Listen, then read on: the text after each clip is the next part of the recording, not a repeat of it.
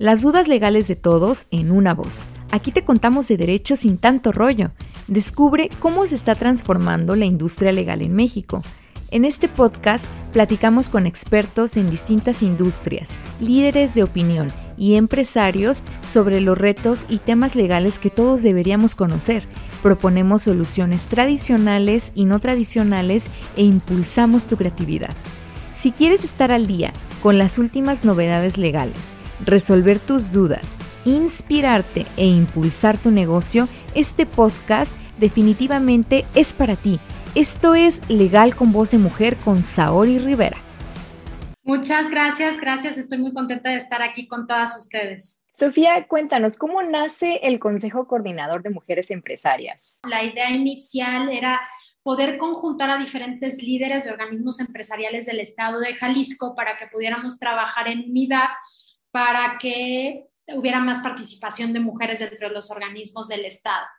Eso pasa hace siete años, hacemos un primer evento que se llama Negocios Incluyentes, donde participan 10 organismos y después de eso, pues obviamente se potencializa y entonces se empieza a crear ya lo que hoy es el Consejo, que es un organismo empresarial donde coadyuvamos eh, con diferentes organismos, asociaciones civiles y grupos de la sociedad civil organizada para que el desarrollo económico de los estados cuente con perspectiva de género. Pero el primer paso fue esta participación en unidad de estos 10 organismos precisamente para darle más voz a las mujeres dentro de los organismos empresariales, es decir, de las cámaras del estado. De ¿A cuáles retos se han enfrentado durante toda la trayectoria del Consejo Coordinador de Mujeres Empresarias? Bueno, la verdad es que muchos de ellos han sido sobre todo cómo colaborar con los otros organismos sin que haya un sentido de competencia. El Consejo viene a coadyuvar para empujar la mayor y mejor participación de las mujeres en los organismos empresariales, pero también para trabajar en unidad con otros organismos para que el desarrollo económico de cada uno de los estados donde estamos, pues por supuesto que contemple la desigualdad y las necesidades de las mujeres en, los, en el tema económico. Entonces, creo que el mayor reto es esta evangelización evangelización de compartir que lo que buscamos es la colaboración y no la competencia con otros organismos, asociaciones de mujeres o grupos de la sociedad civil organizada. Como siempre lo he dicho desde el día uno que se fundó el Consejo, el Consejo, eh, su trascendencia va a desaparecer cuando todos esos organismos ya tengan muchas mujeres entre sus filas e inclusive encontremos mujeres presidentas de organismos nacionales y más presidentas de organismos locales. Entonces creo que ese ha el mayor reto. Claro, ¿con cuáles organismos coadyuvan, Sofía? Pues la verdad es que son muchísimos a nivel, eh, o sea, organismos estatales colaboramos con 252 y organismos nacionales con 25. Entre ellos, por supuesto, Coparmex, Canaco, las cámaras de comercio, las cámaras de la construcción, asociaciones civiles como 10.000 Mujeres por México, Abogadas MX, los consejos agropecuarios, los grupos de la sociedad civil, por ejemplo, de mujeres indígenas, mujeres artesanas. Tenemos pues bastante amplitud eh, y por supuesto bastante división entre cámaras, asociaciones y grupos de la sociedad civil. Con la pandemia todos los temas del emprendimiento han tomado mayor relevancia. ¿Por qué es tan importante que las mujeres emprendan? ¿Por qué necesitamos que más mujeres participen en nuestra economía? Bueno, primero creo que lo más importante es que las mujeres participemos formalmente y profesionalmente en la vida económica de nuestro país. Actualmente, eh, el 85% de las microempresas en México son lideradas por mujeres mujeres, pero el 65% están en la informalidad.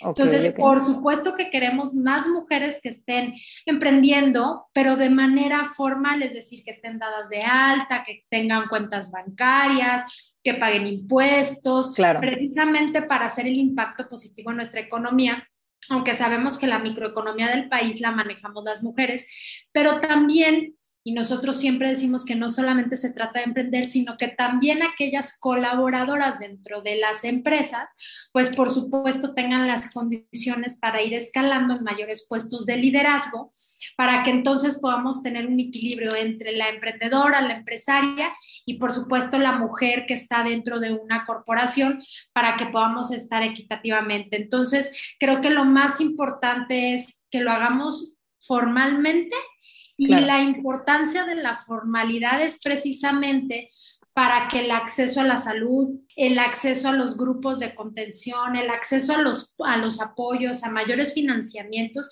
existan cuando son formales y esto nos ayude a que haya más empresas grandes lideradas por México, porque aunque tenemos el 85% de microempresas lideradas por mujeres, menos del 6% son empresas grandes. Es decir, nos quedamos en lo chiquitito. Entonces, necesitamos generar más empresas grandes lideradas por mujeres. Sofía, ¿qué es la violencia de género? ¿Por qué México tiene uno de los índices más altos en materia de desigualdad laboral? Bueno, a ver, son dos cosas primero eh, diferentes. El primero es la violencia de género, que es lo que me preguntabas, y la violencia de género tiene que ver con que violenten a alguien, en este caso, por su género. Es decir, cuando hablamos de feminicidios, no son mujeres que fueron asesinadas cuando las asaltaron, cuando les chocaron, sino son mujeres que por su condición de ser mujer las mataron. Es decir, que su pareja no quería que estuvieran eh, con otra persona o que no quería que eh, se fueran de su casa. Claro, Entonces son estas condiciones. Entonces la violencia de género tiene que ver precisamente con que hay mujeres que son asesinadas por ser mujeres. Entonces, estas son 11 mujeres diarias en México que son asesinadas solamente por ser mujeres.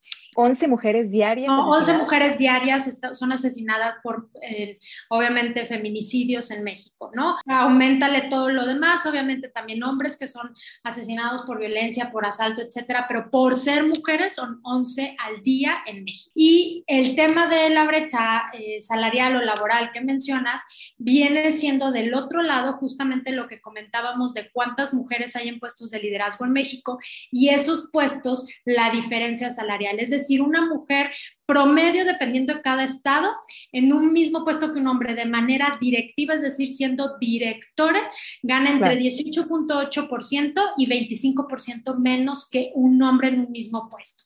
Hay estados, por supuesto, que han hecho bastante esfuerzo, empresarios, pero sigue habiendo esta diferencia de ganancia en un mismo puesto en nuestro país. ¿Por qué necesitamos formar más profesionistas mujeres en ciencias exactas y tecnología? Bueno, lo primero es que es importante para que más eh, niñas puedan creer que pueden llegar a esos puestos. Entre más mujeres jóvenes y también mujeres profesionistas líderes en el área de STEM o tecnología, matemáticas, ciencia, etcétera, podamos tener más niñas, van a haber más ejemplos a seguir para que entonces puedan, puedan ellas decir, sí quiero estudiar esta carrera o sí puedo estudiar esta carrera. Eso es lo primero. Lo segundo es precisamente justo lo que hablábamos, ¿no? En un mundo donde en su mayoría, y esto es, es importante, de las mujeres que entraban a carreras STEM, eran las que más, ahorita actualmente en México son las que más se gradúan. Te pongo un ejemplo. La primera piloto de México, o sea, la, primera persona era mujer, fue mujer, ¿no? Ok. Pero ¿qué pasó? Que entraron a la carrera y lo platica ella, cinco mujeres dentro de la carrera, obviamente, con el bullying, el acoso, etcétera, se graduaron nada más dos y luego la que pudo ejercer es ella porque también con el sistema de acoso, pues dentro de lo laboral, pues no la dejaban y entonces decidió salirse. Entonces es bien importante que nosotros empecemos a trabajar en el sistema y por supuesto en la reeducación tanto cultural de los hombres y de las mujeres para que en este haber podamos haber más mujeres en este pero es importante precisamente para que podamos incidir de una mejor manera en la tecnología, en la innovación, desde la visión de las mujeres que deja no, más bien nunca deja de ser un lado humano, aunque sea un, un, lado científico. ¿Crees que todas estas iniciativas para prevenir el bullying, la violencia de género, han tenido algún impacto? Mira, yo creo que hay, hay varios aspectos. Uno, en el tema del bullying, sí, la educación de los papás creo que ha influenciado mucho. Eh, hay muchas iniciativas, nosotros como consejo participamos en muchas iniciativas en el tema de acoso, de violencia para niños y niñas y adolescentes y creo que entre más información, también los chavitos se han dado cuenta y las chavitas que pueden estar protegidos aunque sea en este tema de las redes sociales. Y el segundo, que tú hablas de la violencia de género, yo creo que el hecho de eh, situaciones como la marcha del 8M y de que muchas mujeres están uniendo para visibilizar esto, ha hecho más consciente a la gente, sobre todo a las madres y padres de familia en la educación dentro de casa, desde romper los estereotipos eh, hasta poder hacer alguna acción de denuncia.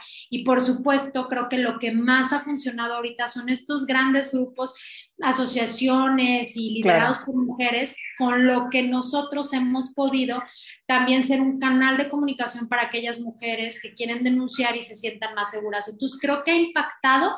Obviamente no se ha erradicado, hay muchas cosas en el sistema que tenemos que cambiar, pero creo que este apoyo y esta voz de las mujeres ha sido importante para la denuncia, que es muy importante que lo hagamos. Y también una forma de presión social, ¿no? Para dar más visibilidad. Claro. ¿Cómo promovemos la diversidad y la inclusión de género en las empresas? Pues mira, lo que creo que primero, y, y esto es parte de lo que conversamos mucho, me han invitado a dar algunos talleres en algunas empresas, es primero saber el piso parejo, es decir, primero hay que revisar o hacer un diagnóstico interno en la compañía para que sepas, uno, si tienes, por ejemplo, brecha salarial, o sea, que en un mismo puesto un hombre y una mujer ganan diferentes. Dos, cuáles son las necesidades de las mujeres que trabajan dentro de tu empresa y ver si, por ejemplo, se están quedando en algún puesto intermedio sin llegar a un puesto directivo. Es decir, lo primero, diagnóstico. Lo segundo, políticas internas que no diferencien del género, es decir, que puedas contratar y los perfiles de recursos humanos no digan hombre o mujer, simplemente digan el currículum, lo que se necesita. Y ya cuando lleguen, por supuesto, si también visualizamos que nada más hay, te voy a decir un ejemplo, que lanzaste una convocatoria y nada más de 10 currículums llegaron 9 hombres, pues entonces hacer un esfuerzo más para, para promover promoverlo para que te lleguen entonces 10 hombres y 10 mujeres y puedas hacer la selección, ¿no? Esto que comentas es súper importante porque en muchas vacantes es cierto que aparece, se solicita eh, X profesionista mujer, ¿no? Tales características o hombre específicamente. Esto debería de eliminarse de todo, de todas claro. Este, las, los perfiles o convocatorias de algún puesto laboral. Obviamente sí tendrías que especificarnos a trabajo forzado, trabajo de mano de obra, o sea, si es que lo requiere, pero lo puede tomar la persona que tenga la competencia y el currículum para tenerlo. Esto es muy importante dentro de las empresas. ¿Qué papel tiene el compliance en toda esta función dentro de las empresas? Bueno, primero el velar que así suceda, es decir, primero el tener obviamente si las empresas tienen su área de compliance y también empezar a tener sus de apoyo, es decir, su grupo de supervisión de acoso, su grupo de supervisión de perspectiva de género.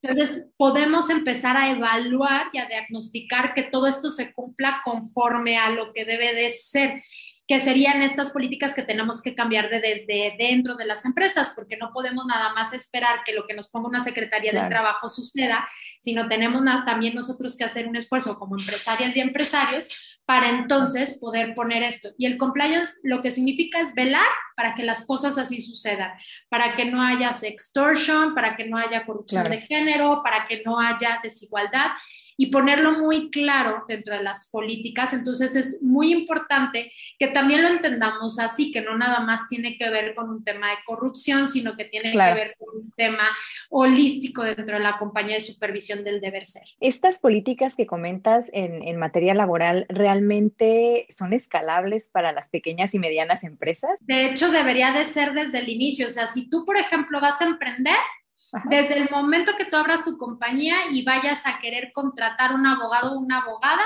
pues entonces búscalo por competencias, no lo busques por género. Claro. Sí, también tú dices, oye, ¿sabes qué? Yo, por ejemplo, en mi caso, que soy empresaria del sector energético, ya había en, nuestro, en nuestra plantilla menos mujeres ingenieras, supervisoras de planta.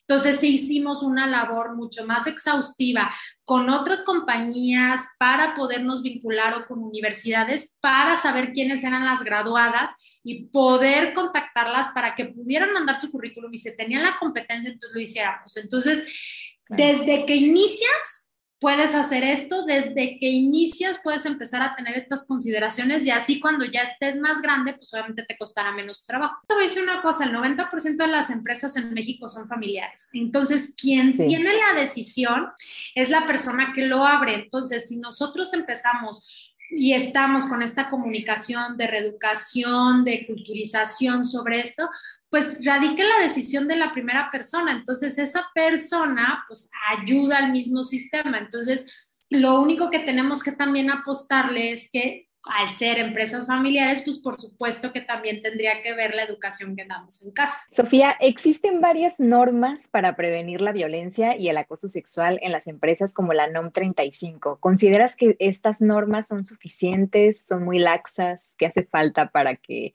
tengan mayor aplicación? Lo primero tenemos que saber es que las normas per se no funcionan si no tenemos quien las supervise dentro de nuestra compañía. Y recursos humanos o la persona que se encarga de talento no es una persona para hacer esto. Tiene que haber una persona encargada precisamente de poder supervisar la aplicación de estos grupos, porque obviamente, a ver, cuando tú quieres aplicar esto de tu compañía, pues tienes que tener, por ejemplo, un grupo de evaluación, donde yo como colaboradora pueda tener la confianza de ir y decir, oye, mi jefe, mi peer, mi colaborador me está acosando, pasó esto, esto, esto. Entonces tienes que empezar a armar estos grupos de contención para cada uno de los sucesos. Ahora, la NOM o la ley o etcétera tampoco funciona si no la comunicas a todos y todas, porque esto no nada más es para mujeres. Que un hombre tenga la confianza de ir y decir que también lo están acosando, pues también es un piso parejo. Entonces es bien importante que más que le falte o le reste a la NOM, es cómo lo hacemos dentro de nuestra empresa para comunicar y para tener los canales abiertos para que pueda funcionar de la mejor manera dentro de nuestra compañía. Para ti, ¿qué es ser feminista? Defender los derechos de la mujer. Ser feminista en estricta esencia o el feminismo eh, en descripción es defender los derechos de la mujer. Entonces, para mí todos deberemos de ser feministas porque si hay una desigualdad por género, pues tendríamos que salir hombres y mujeres a defender que se respete eso.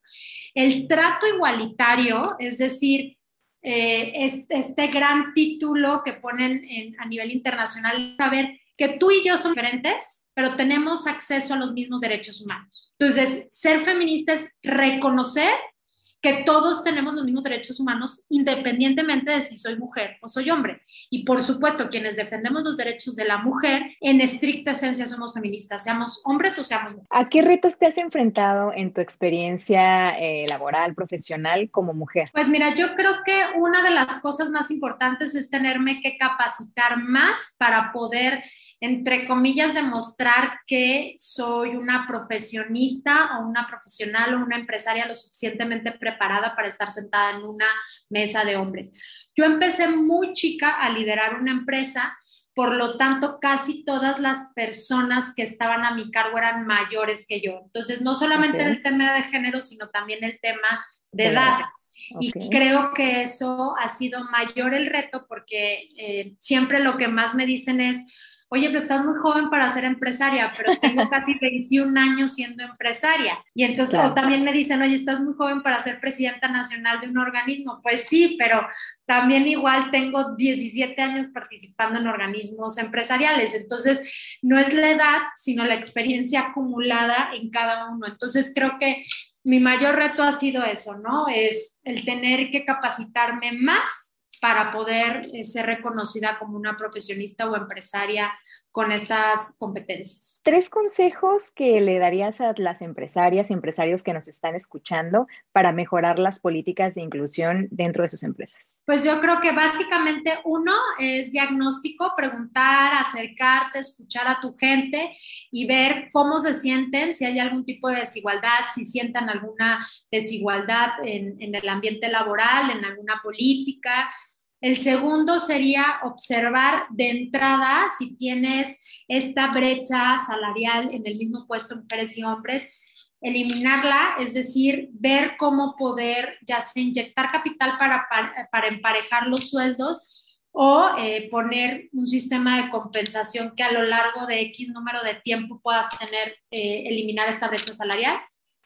Y el tercero, creo que hacer este, este grupo dentro de la empresa de hombres y mujeres que pueda recibir algunas denuncias, si se pudiera llamar así, de acoso que fueran de total confianza de todos los colaboradores y colaboradoras para guiarlos en lo que es mejor, sobre todo hoy que estamos más tiempo en casa y que también no, nos, no estamos viendo tanto a nuestra gente, poder escucharlos y tener estas líneas de comunicación abiertas creo que es fundamental. ¿Crees que todo el tema del teletrabajo ha sido especialmente difícil para las mujeres? Por supuesto, el sistema de cuidado, al ser eliminado el sistema de cuidados, al quitar las escuelas de tiempo completo, al no tener guarderías, pues las madres están ahorita haciendo triples jornadas porque no solamente muchas de ellas cuidan a los niños, sino también al adulto mayor.